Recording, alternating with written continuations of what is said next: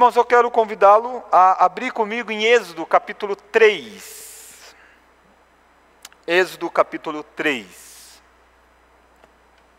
Êxodo capítulo 3 é um texto muito conhecido, eu já fiz um sermão neste texto, e na ocasião eu tratei muito daquilo que.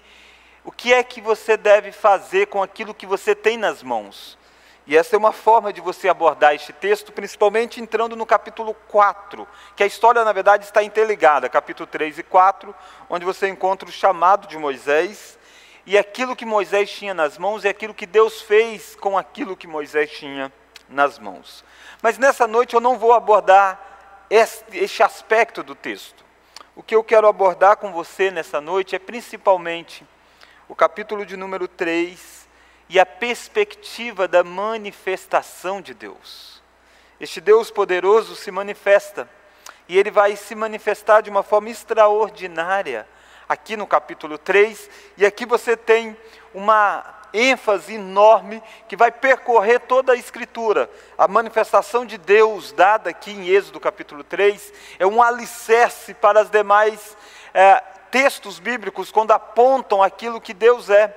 Inclusive a raiz do seu nome, Yahvé, o eu sou, está aqui presente. Então, neste primeiro momento, eu quero convidá-lo a ler Êxodo capítulo 3, do verso 1 ao verso 10, nesta perspectiva de pensarmos sobre a manifestação de Deus. Diz assim o texto: Apacentava Moisés o rebanho de Jeto, seu sogro, sacerdote de Midian, e levando o rebanho para o lado ocidental do deserto, chegou ao monte de Deus, ao Horebe. Apareceu-lhe o anjo do Senhor, numa chama de fogo, no meio de uma sarça.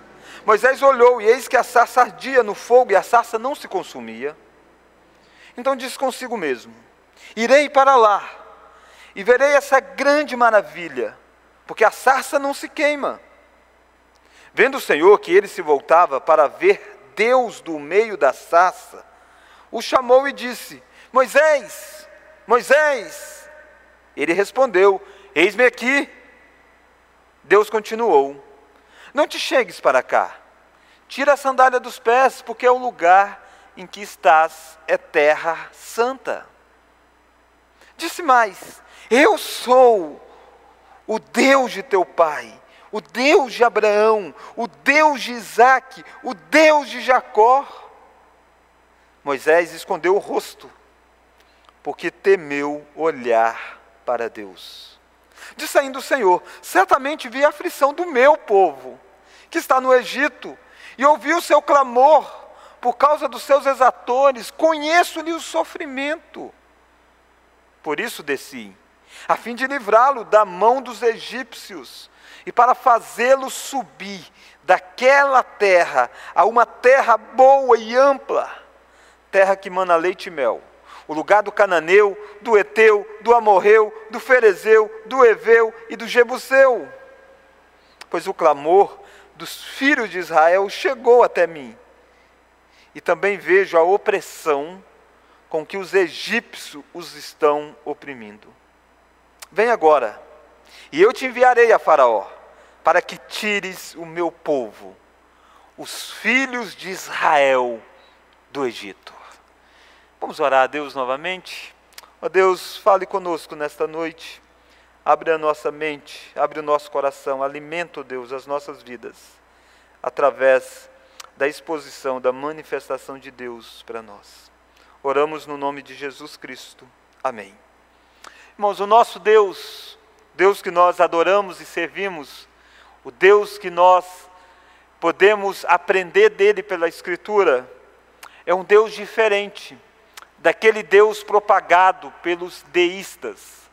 Os deístas é uma classe, um grupo dentro da filosofia que acreditava que Deus criou o universo. Eles não negavam a criação de Deus, a, o fato de Deus ser o criador. Mas eles diziam que Deus que criou o universo não intervém no universo criado. E uma metáfora muito famosa que se desenvolveu dos pensamentos dos deístas é a metáfora de um rela, relo, relojoeiro, daquele que faz o relógio. Ele pega o relógio, faz o relógio e dá corda ao relógio, mas ele não é aquele que está envolvido com o cada momento que o relógio dá a volta. Ele bastou criar. E essa perspectiva de um Deus como aquele que cria o universo, mas não intervém no universo e deixa que o universo funcione por causas e efeitos. Então Deus apenas criou e deu corda, deu as leis físicas. E agora o universo age por si só e Deus não tem a capacidade de intervir no universo. Essa é uma perspectiva filosófica daquele que é o criador mas não daquele que é o interventor da história. A segunda perspectiva de Deus é uma perspectiva de um grupo chamado dos panteístas. E estes não fazem separação entre a criação e o Criador. E para eles, Deus é tudo. E ao mesmo tempo que Deus é tudo, eles esvaziam quem Deus é. Porque para eles a própria madeira é Deus. Para eles a folha é Deus. Para ele, Deus está em tudo e Deus é tudo. O nosso Deus não é um Deus dos panteístas e nem o Deus dos deístas. Nosso Deus é o Deus ao mesmo tempo transcendente e ao mesmo tempo imanente. Talvez essas expressões transcendente, imanente, deístas, panteístas, talvez tenham feito a sua mente ficar um tanto quanto que confusa. Mas de forma bem simples, o Deus o nosso Deus é um Deus que é diferente de toda criatura, mas ao mesmo tempo é um Deus que intervém em toda criatura. Como transcendente é o Deus que transcende a nossa compreensão, transcende a nossa visão, transcende a nossa apreensão. Mas um Deus imanente, é um Deus que está próximo de nós. Ao tal ponto de Paulo ao dizer sobre isso, Paulo diz que Deus não habita em santuários feitos por mãos humanas, porque Ele é o Criador de tudo. Mas Deus, Paulo diz, mas Deus está perto de cada um de nós. De tal forma que nessa noite nós veremos isso, nós veremos este Deus transcende em glória, todo autossuficiente, auto-eterno, auto-existente, este Deus se manifestando na história, se manifestando na vida do seu povo, se manifestando na vida de um homem e mudando a história tanto do povo quanto de um homem. E é este Deus que pode se manifestar na sua vida e mudar a história da sua vida. Este Deus, a manifestação de Deus é o tema da nossa mensagem nessa noite. Irmãos, e a manifestação de Deus se dá nos momentos mais trágicos. Quando você olha para o livro de Êxodo, você precisa ser contextualizado naquilo que estava acontecendo. E o povo de Deus, o povo de Israel, a nação chamada para ser bênção no mundo todo, todo, estava agora vivendo uma vida de escravidão. Tinha 400 anos que o povo de Deus estava sendo oprimido pela mão da potência da época que era o Egito. E sabe o que, que os israelitas tinham se tornado? Tinham se tornado escravos para construir uma cidade para glorificar o nome dos egípcios. É isso que está no plano de fundo dessa história. O povo de Deus tinha se tornado mão de obra dos egípcios. Que terrível! Que perspectiva! Que vida! Viver escravo é terrível e não tem perspectiva de futuro. Mas a manifestação de Deus vai mudar isso. Mas a manifestação de Deus também vai acontecer na vida de um homem chamado Moisés, que também está com a vida um tanto quanto que destruída. E nós veremos isso também. E eu espero que você, ao perceber tanto o povo de Deus, um tanto quanto que sem esperança, um tanto quanto que destruído, e um homem um tanto quanto que destruído, ambos sendo restaurados, sendo encorajados, porque a manifestação de Deus muda a história, como pode mudar nessa noite a minha vida e a sua vida. Por que é que Deus se manifesta, ou para que, que Deus se manifesta? E eu quero ver com você duas lições. A primeira lição é que Deus se manifesta para salvar. A manifestação de Deus visa salvação. É isso que está no versículo de número 7 a 9. Olha aí comigo o versículo 7 a 9. Disse ainda o Senhor: é Deus se manifestando, é Deus falando.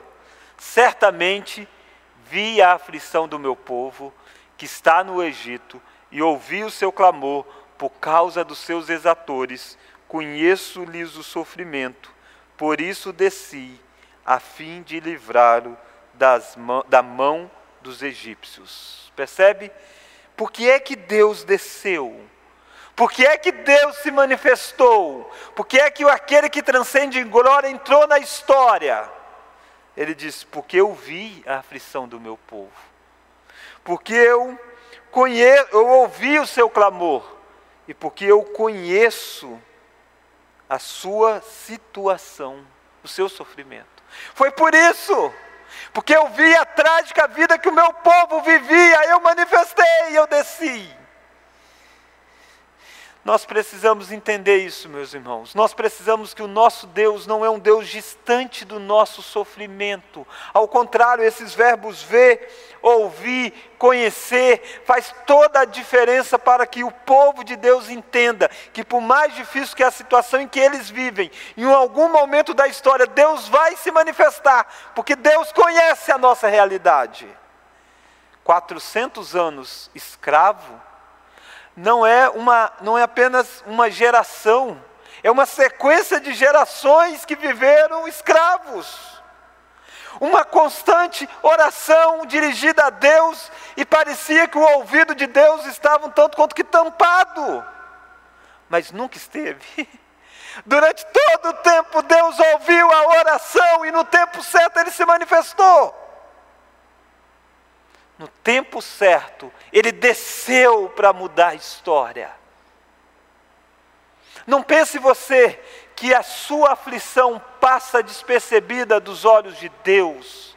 Não pensa você que a sua oração não é ouvida por Deus.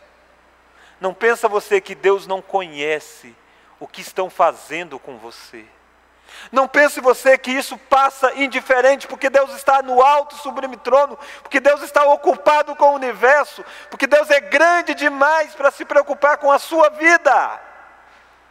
Não, irmãos, nessa noite eu quero lembrá-los de que Deus vê, Deus ouve e Deus conhece, e por isso, em algum momento da história, Ele toma a iniciativa de se manifestar para mudar o quadro. E olha como é que a mudança é demais. Olha o que, é que Deus promete fazer, olha o versículo 8. Por isso desci, a fim de livrá-lo da mão dos egípcios, e para fazê-lo subir, olha de onde Deus iria tirar eles: daquela terra, a terra do Egito, a uma terra boa e ampla, terra que mana leite e mel. Preste atenção nisso, meus irmãos. Deus está prometendo tirar o povo da escravidão e colocar o povo numa terra que mana leite e mel. Tirar o povo de viver escravo e dar uma terra para o povo, dar uma vida para o povo. Essa é uma grande promessa. É a promessa de virar a história, de reverter os quadros. Essa é a promessa que Deus tem para nós. Reverter a nossa situação de escravos em libertos. Não é isso que Colossenses diz? Diz que Cristo se manifestou exatamente para nos tirar do império das trevas e nos colocar no reino do seu Filho, no reino do Filho de, do Deus Pai, que é Cristo, e manifestar nisso o amor dele. É isso que Deus promete fazer. Deus promete tirar a nossa vida de um tremendal de lama e nos firmar os pés, conforme Davi diz, numa rocha. Deus promete enxugar dos nossos olhos as lágrimas e nos dar uma vida de grande alegria. Deus promete tirar de nós toda a maldição do pecado e nos dar uma vida eterna. Deus promete fazer nova todas as coisas. Percebe? A mudança é enorme. A mudança é da água para o vinho. A mudança é de virar tudo. Isso é a manifestação de Deus na história. Essa manifestação de Deus é uma manifestação que redireciona as perspectivas. Por que é que Deus resolveu isso? Por que é que Deus viu? Por que é que Deus ouviu? Por que é que Deus conheceu a aflição do povo? Por que é que Deus ia mudar a sorte do povo? Era porque aquele povo era bom? É porque aquele povo convenceu Deus. É porque aquele povo não podia viver tão escravizado, tadinho, eles eram tão bons. Não, não é por isso. Não é por isso. Aliás, esse povo que Deus vai tirar do Egito vai se manifestar um povo de coração duro. Vai manifestar uma das piores gerações que existiu, um povo incrédulo, um povo rebelde, um povo que depois que Deus tirou da escravidão vai dizer assim: o Egito era tão bom. Ah, no Egito nós tínhamos pão com fartura, no Egito nós tínhamos sepultura. É um povo saudosista. Mas por que que mesmo esse povo, Deus conhecendo esse povo, Deus sabendo quem eles eram, por que, que Deus resolveu tirar eles do Egito e prometer a eles a terra prometida? Olha comigo o versículo de número 6. Olha o verso 6.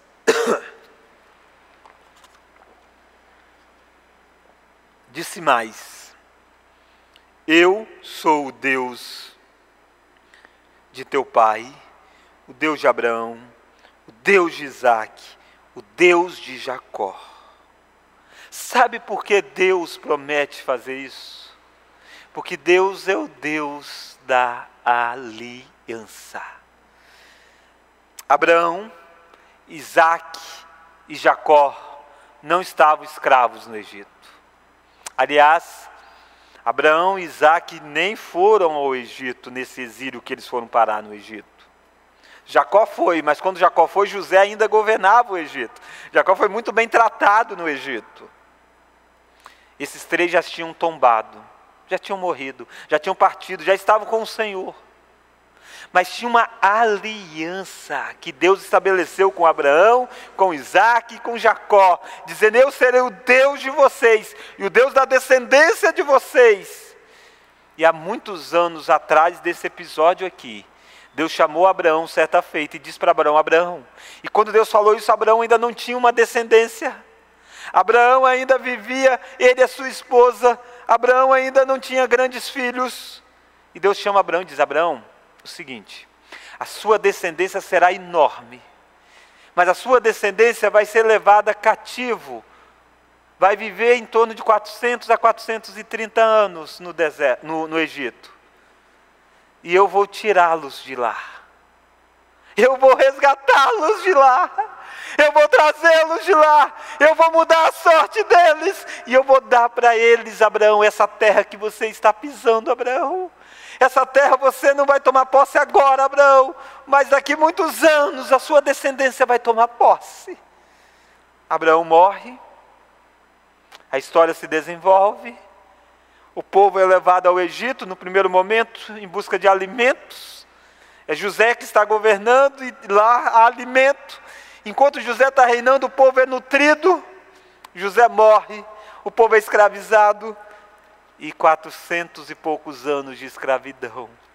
Deus desce porque ele tinha feito aliança com Moisés, com, com Abraão, porque ele era o Deus de Abraão, porque ele é o Deus que cumpre a sua palavra, mesmo que Abraão já estava morto, mas a aliança de Deus com a descendente de Abraão não estava morto, e por causa da sua aliança, Deus se manifesta na história.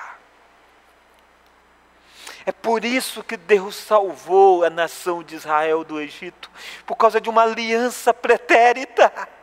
Irmãos, isso é importante você entender, porque a manifestação de Deus para salvar você também é por causa de uma aliança que Deus estabeleceu. Uma aliança maior do que essa aliança de Abraão, que Deus fez com Abraão. Porque a aliança que Deus fez com Abraão é a manifestação de uma aliança ainda maior que é a aliança do pacto da graça, aliança firmada na trindade entre Deus Pai, Deus Filho e Deus Espírito Santo, é a aliança trinitária manifestada na história através do pacto da graça. É a aliança onde Deus Pai, Deus Filho, Deus Espírito Santo firmaram um pacto de manifestar na história, criar um povo para si, chamar esse povo, libertá-los da das garras de Satanás, libertá-los da garra da própria carne e dar vida e vida e abundância.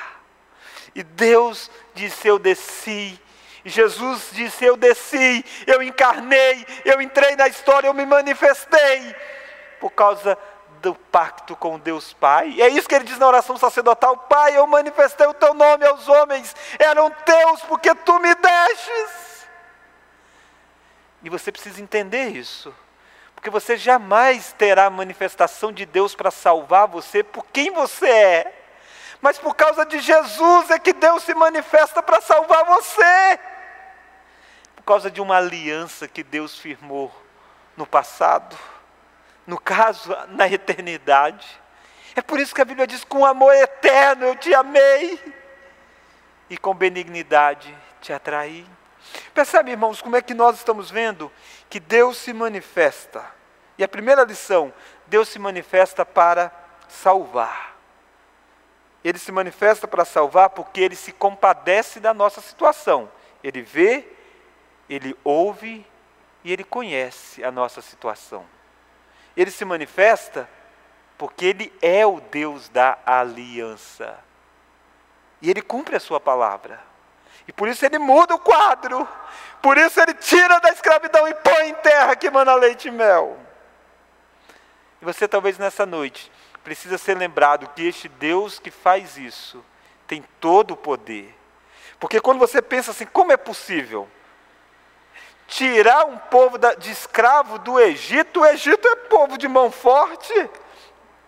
O Egito tem seus soldados, o Egito tem os seus cavalos, o Egito, o Egito tem o seu poderio militar. É impossível tirar esse povo de lá.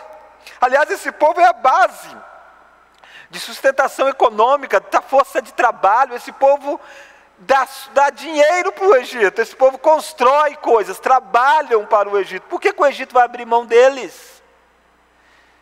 Porque o Deus poderoso balançou o Egito com dez pragas. Não foi fácil. Mas Deus tem todo o poder e Deus humilhou a potência da época. Por quê? Porque Deus precisava tirar o povo e dar uma terra que mana leite e mel. Que maravilha essa manifestação. Talvez você precise ser vislumbrado pela manifestação poderosa de Deus. E a maior manifestação poderosa de Deus se deu há dois mil anos atrás, quando o próprio Deus se manifestou na história na figura de uma criança, aos olhos humanos humilde, mas que sacudiu o mundo, sacudiu os impérios, abalou os reinos. Essa manifestação de Jesus mudou a história para todo sempre. Por que é que Deus se manifesta? Para salvar. Mas a segunda lição, e última lição, Deus se manifesta para, para comissionar. Olha o versículo 10.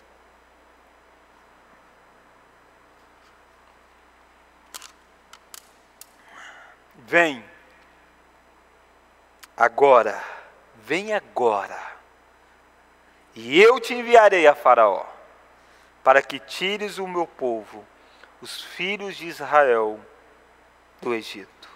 Ah, irmãos, o, a manifestação de Deus não é apenas salvífica, mas a manifestação de Deus é também uma manifestação que nos comissiona, nos dá alguns mandamentos, redireciona a nossa missão de vida. E é isso que Deus estava fazendo aqui. Enquanto Deus se manifesta na sarça e Moisés vê a sarça, de primeiro ele fica curioso e chega lá e Deus diz: eh, Moisés tira a sandália dos pés, o lugar é santo, e Deus começa a dialogar e Deus diz: Eu sou o Deus de Abraão, sou o Deus da aliança, eu sou o Deus que vou salvar, porque eu vi, ouvi, tudo, e tudo muito bem.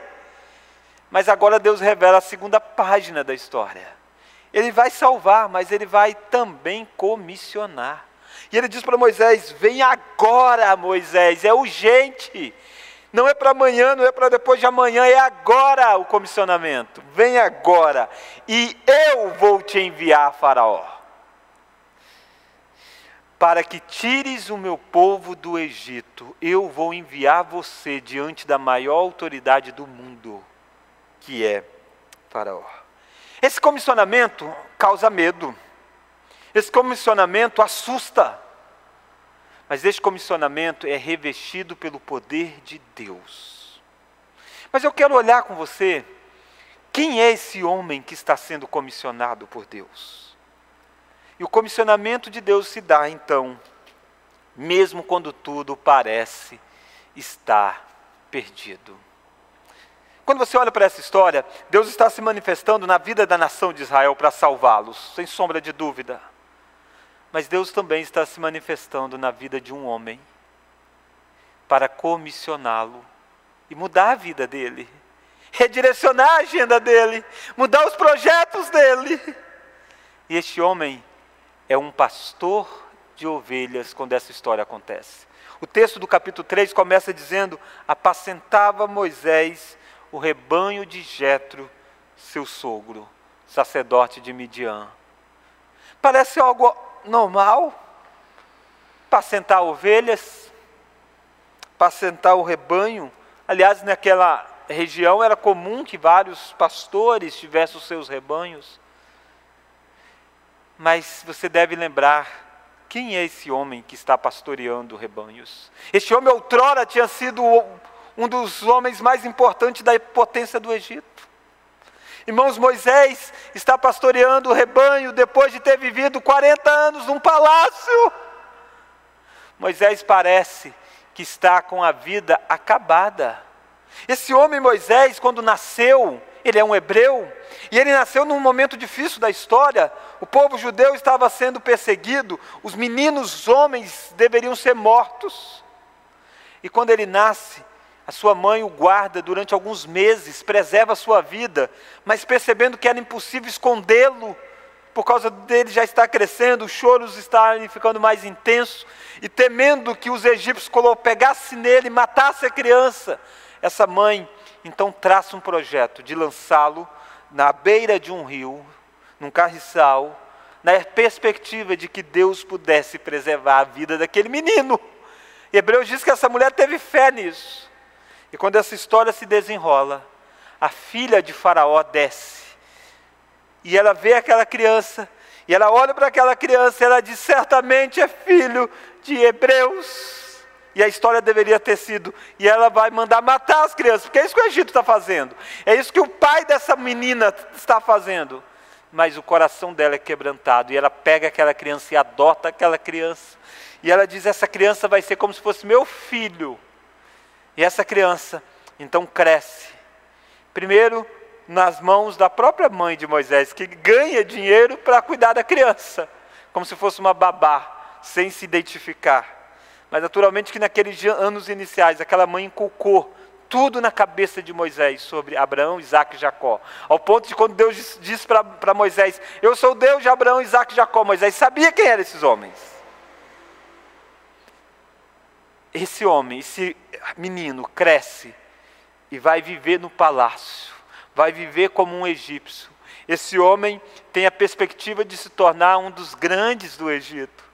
Ele convive com Faraó, ele é da confiança de Faraó, ele desfruta do palácio e ele tem 40 anos desfrutando de tudo isso.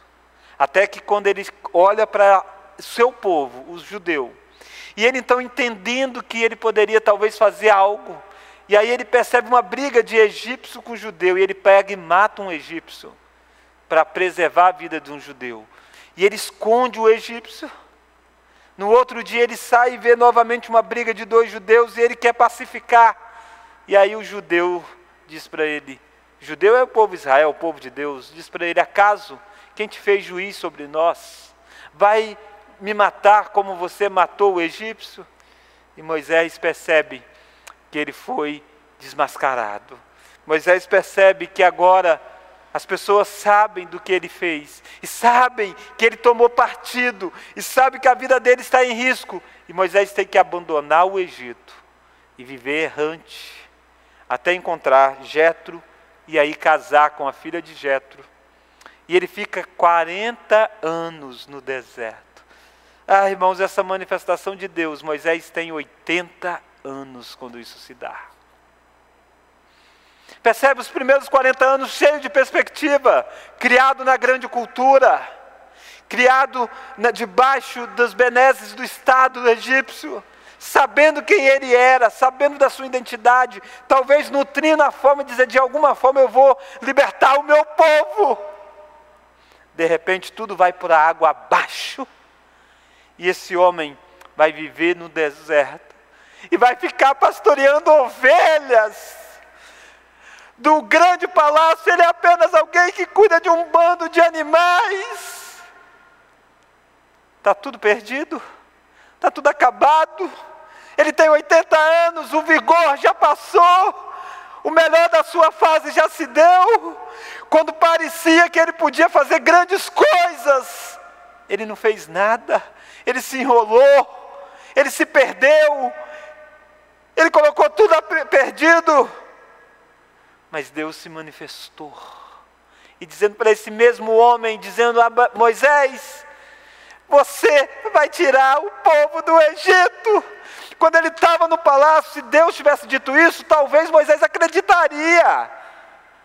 Mas agora que ele está no deserto, agora que ele, não é um, ele é um Zé Ninguém, agora que ele é um perseguido pelo Egito, agora que a cabeça dele está em prêmio, agora que ele não tem trânsito livre coisa nenhuma, agora que ele não tem influência política coisa nenhuma, mas é agora que Deus diz: Eu manifestei para salvar o meu povo, e você é o meu comissionado.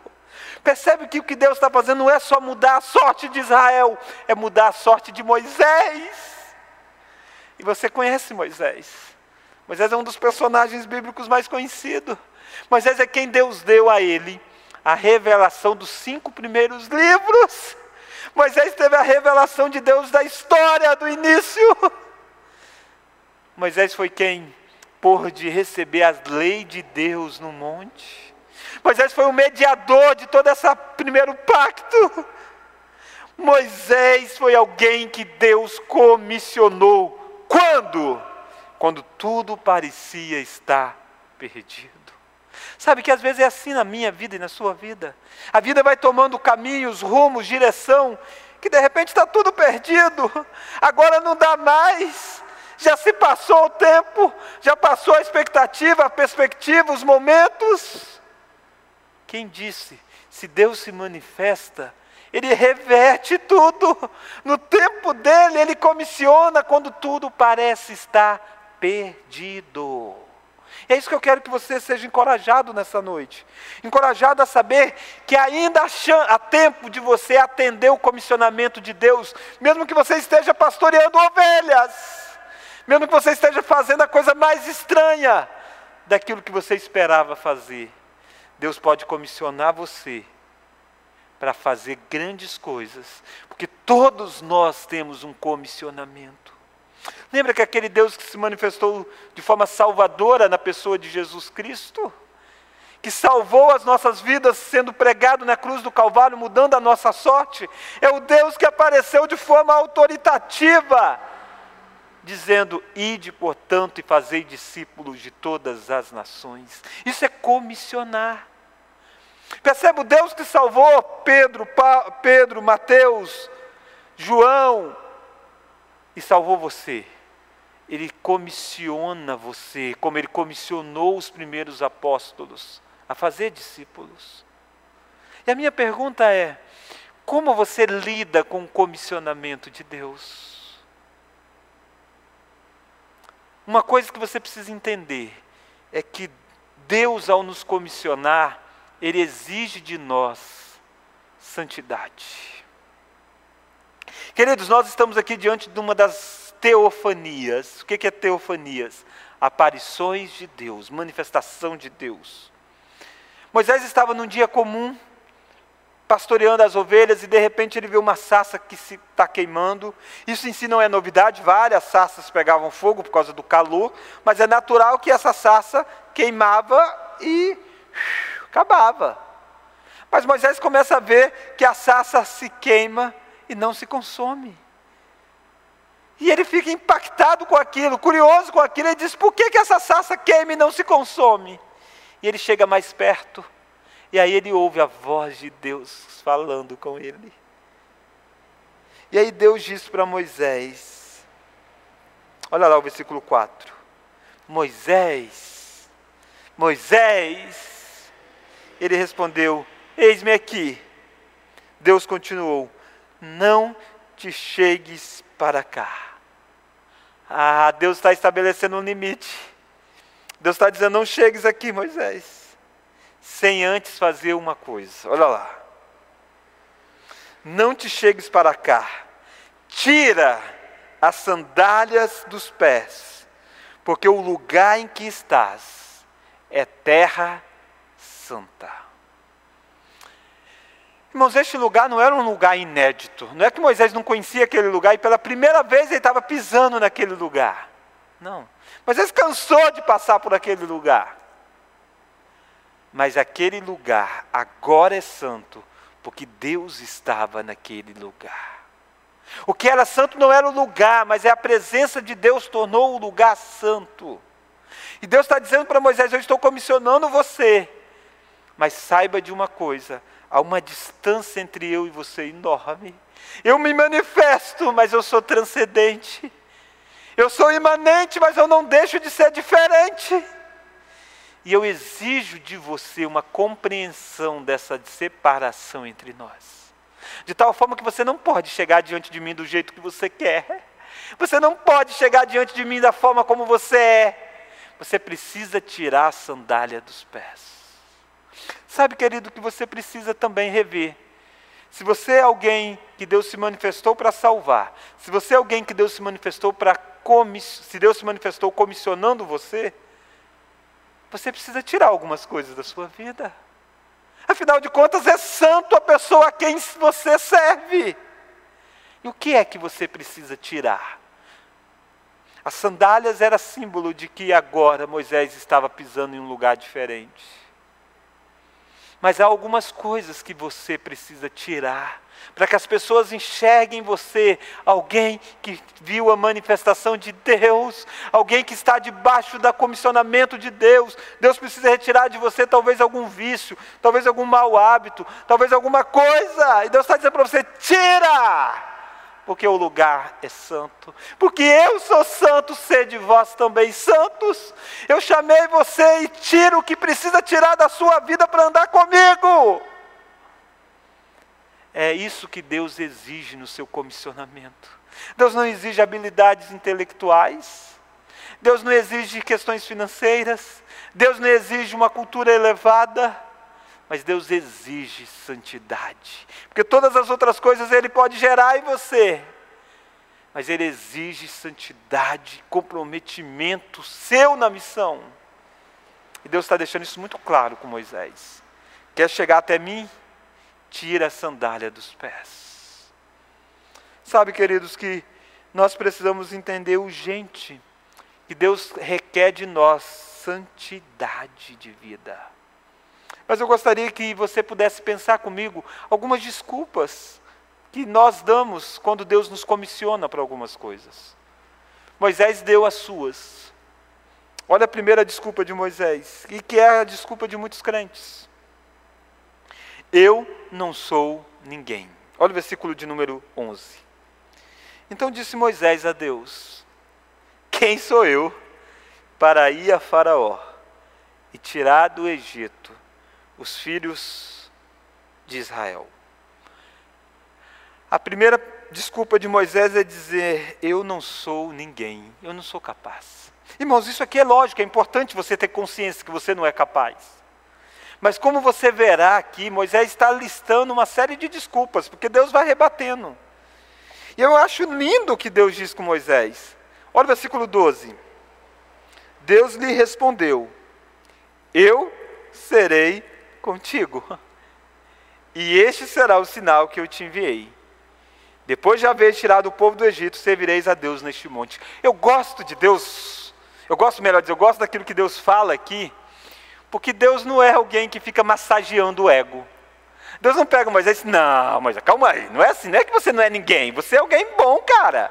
Rapaz, você já viu a cultura que você tem? Já viu os 40 anos de treinamento que você teve no Egito? Cara, você é melhor do que muitos hebreus. Cara, você é a pessoa mais qualificada para ir lá. Cara, você não é alguém para ficar cuidando de pastor de ovelhas, você pode ser mais do que isso. Não, Deus não vai por essa via. Moisés disse: Eu não sou ninguém. E Deus está dizendo: Realmente você não é ninguém, mas eu irei contigo. É isso que eu quero que você entenda. As desculpas que eu e você damos para não atender o comissionamento de Deus, muitas vezes é revestido de uma áurea de espiritualidade. A gente diz, ah, eu não sou capaz. Sabe por que eu não dou aula? Porque eu não sou capaz. Sabe por que eu não visito alguém? Porque eu não sou capaz. Sabe por que eu não atuo numa área? Porque eu não sou capaz, eu não sou ninguém. Eu sou alguém muito humilde, eu só quero entrar na igreja e sentar no banco da igreja. Deus está dizendo para você: você não é ninguém, mas eu serei contigo. A diferença é quem está conosco. E se Deus está conosco, Moisés pode tirar o, o povo de Israel do Egito. Para essa desculpa que você não é ninguém, Jesus disse: E eu estou convosco todos os dias até a consumação dos séculos. Então não é baseado na sua capacidade que você atende o comissionamento, é baseado em quem está com você. E com isso você não pode dar desculpa. A não ser que você diga, mas Deus não está comigo. Aí nessa noite Deus está dizendo para você: Eu me manifestei para salvar você, para comissionar você e eu vou com você. Mas há uma segunda desculpa de Moisés que é muitas vezes a nossa desculpa. Eu não sei quem é o Senhor. É a desculpa do desconhecimento, do, do, do, da falta de conhecimento. Olha o versículo 13. Disse Moisés a Deus: Eis que, quando eu vier os filhos de Israel e lhe disser: O Deus de vossos pais me enviou a vós outros, e eles me perguntarem qual é o seu nome, que lhes direi? Já está dizendo: aquele povo é duro, o povo vai perguntar quem é o Senhor, e eu não sei muito quem é o Senhor, o que, que eu vou dizer para eles? Aí Deus responde, olha o versículo seguinte: Disse Deus a Moisés: Eu sou o que sou. Disse mais: Assim dirás aos filhos de Israel: O eu sou me enviou a vós outros. Deus está dizendo: Moisés, você precisa saber que eu sou o que sou. Eu dou sentido a todas as coisas. Diga ao povo que aquele que define todas as coisas enviou. Porque eu não posso ser definido por um nome apenas, mas eu sou o Deus da aliança, eu sou o que sou. Daqui vem a base do nome de Deus, que você vai ver todas as vezes decorrido, eu sou na Escritura. Se você pergunta quem Deus é, Deus não vai dizer, ah, eu sou forte. Não, porque Ele é mais que forte.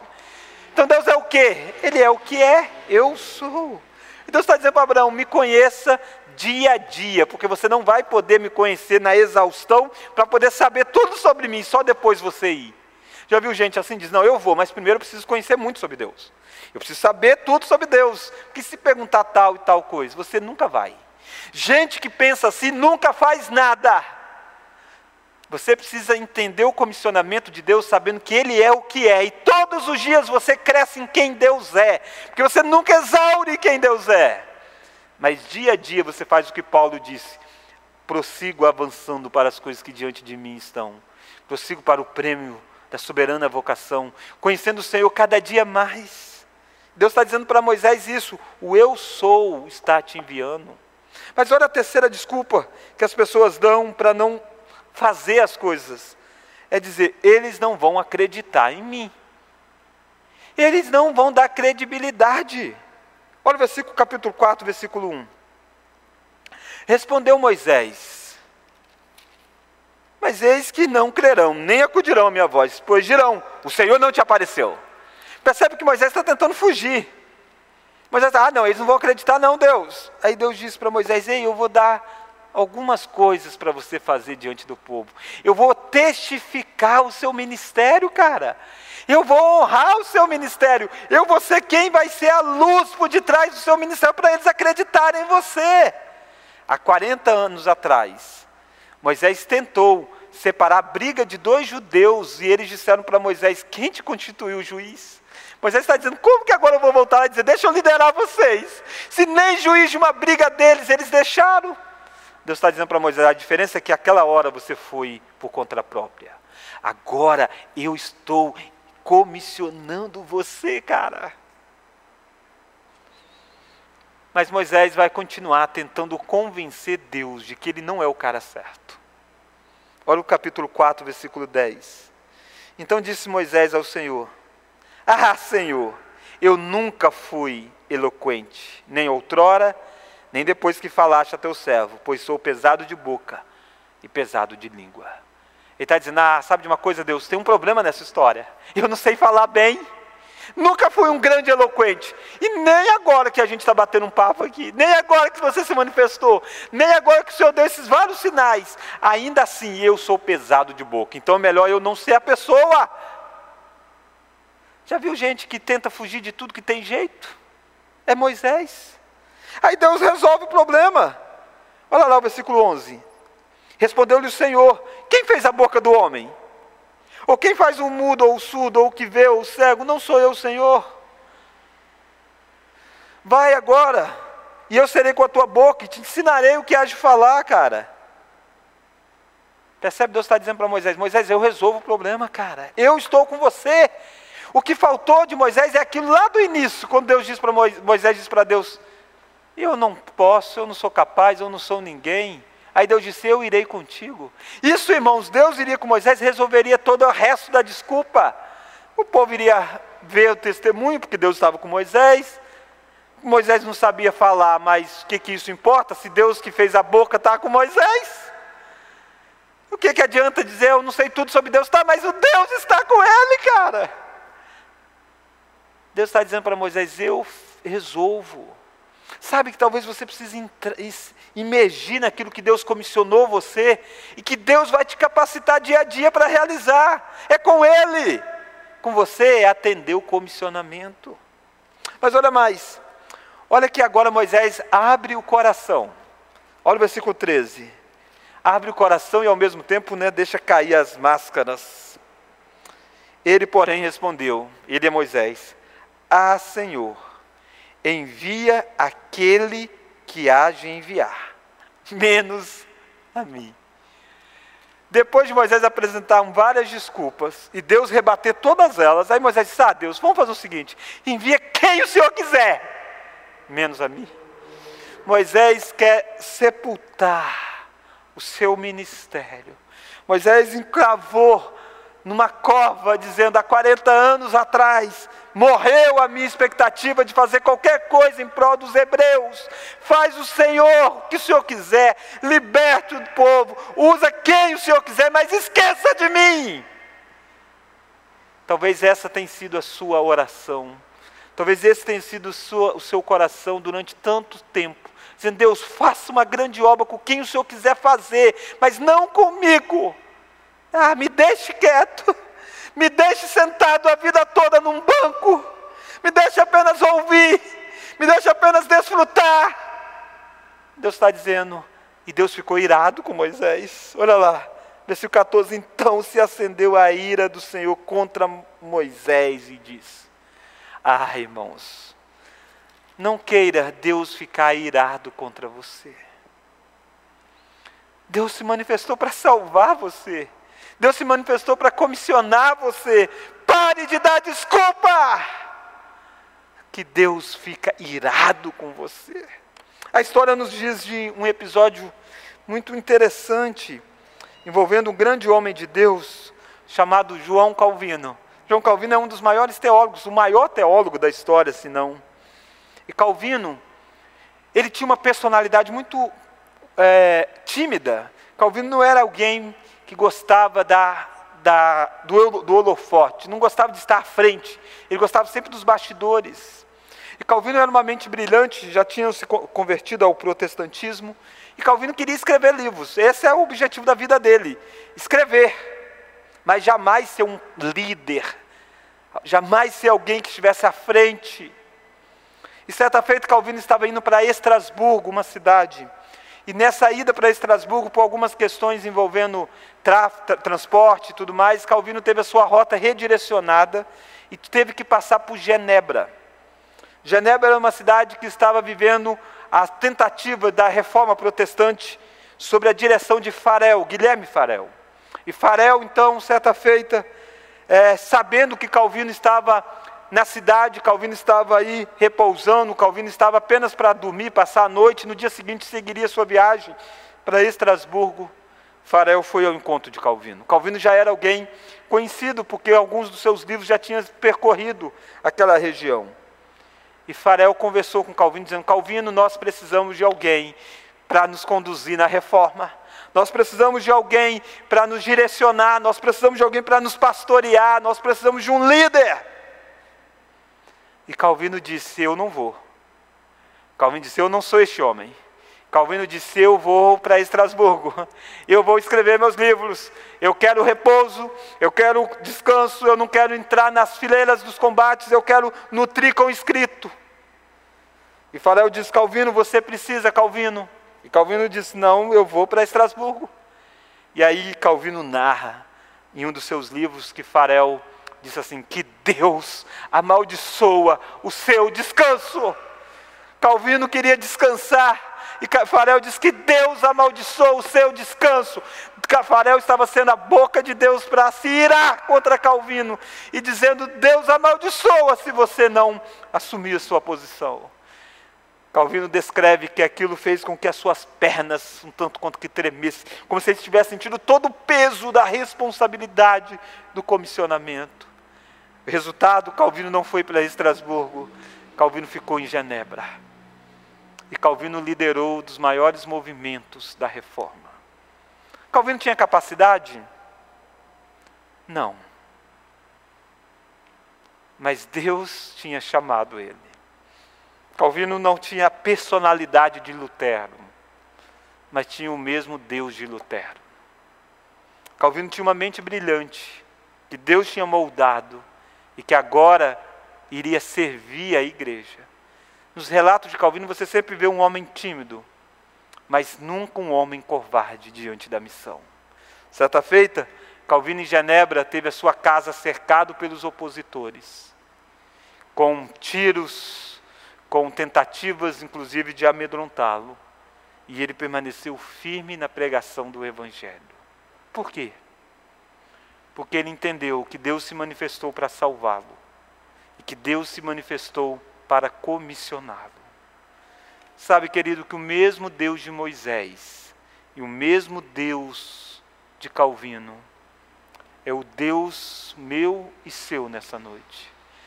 É o Deus que se desceu desceu e se manifestou, não numa sarça apenas, se manifestou na história, em Belém, nascendo de uma virgem, vivendo. Manifestou na cruz do Calvário, sendo espetáculo para o mundo, mas recebendo a ira de Deus em nosso lugar, para nos salvar, mais do que de uma escravidão física, de uma escravidão espiritual para nos dar mais do que uma vida plena neste mundo, mas para nos dar a vida eterna, para nos dar a nova Canaã celestial. Mas Ele não nos deixou apenas salvos, Ele nos deixou debaixo de um comissionamento, dizendo: Ide e fazei discípulos de todas as nações. Mas Ele diz também: E eu vou com você, estarei convosco todos os dias até a consumação dos séculos. Ele pode comissionar você mesmo quando tudo parece perdido. Ele pode comissionar você vencendo as suas resistências, quebrando as suas desculpas, transformando a sua vida em um vaso de bênção para o anúncio do Evangelho. É este Deus que nós servimos, este Deus que é grandioso, que nessa noite quer salvar você e quer comissionar você. Louvado seja Deus por isso.